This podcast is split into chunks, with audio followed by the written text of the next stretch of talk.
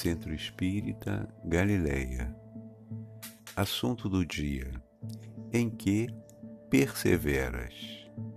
Atos, capítulo 2, versículo 42.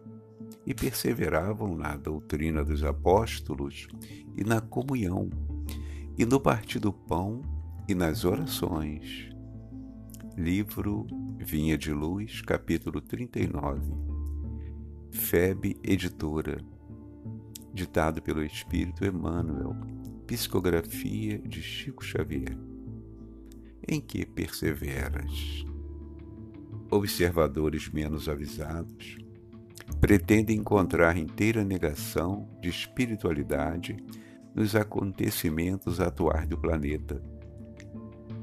Acreditam que a época das revelações sublimes esteja morta que as portas celestiais permaneçam cerradas para sempre. E comentam entusiasmados como se divisassem um paraíso perdido, os esplendores dos tempos apostólicos, quando um pugilo de cristãos renovou os princípios seculares do mais poderoso império do mundo Asseveram muitos que o céu estancou a fonte das dádivas, esquecendo-se de que a generalidade dos crentes entorpeceu a capacidade de receber. Onde a coragem que revestia os corações humildes à frente dos leões do circo? Onde a fé que punham afirmações imortais na boca ferida dos mártires anônimos, onde os sinais públicos das vozes celestiais, onde os leprosos limpos e os cegos curados. As oportunidades do Senhor continuam fluindo incessantes sobre a terra a misericórdia do Pai não mudou. A providência divina é invariável em todos os tempos. A atitude dos cristãos na atualidade, porém, é muito diferente. Raríssimos perseveram na doutrina dos apóstolos, na comunhão com o Evangelho no espírito de fraternidade, nos serviços da fé viva.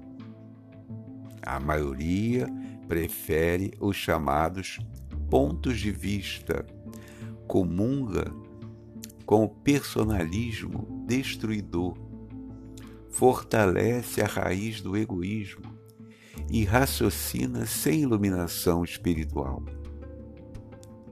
A bondade do Senhor é constante e imperecível. Reparemos, pois, em que direção somos perseverantes. Antes de aplaudir os mais afoitos, procuremos saber se estamos com a volubilidade dos homens ou com a imutabilidade do Cristo. Então, vamos fazer um breve comentário, que aliás nem precisa, né? mas só para lembrarmos algumas coisas dos dias atuais. É, hoje, com a revelação espírita, através da mediunidade com Jesus, temos informações mais que relevantes sobre a vida no mundo espiritual, que para nós, espíritos espíritas, não pode haver dúvidas, mas ainda assim nos falta aquela fé viva dos primeiros cristãos, que entendiam a palavra dos pregadores da Boa Nova, trazida por Jesus, e se entregavam de corpo e alma, não temendo nem a própria morte, ante leões famintos, guardando total lealdade à revelação divina.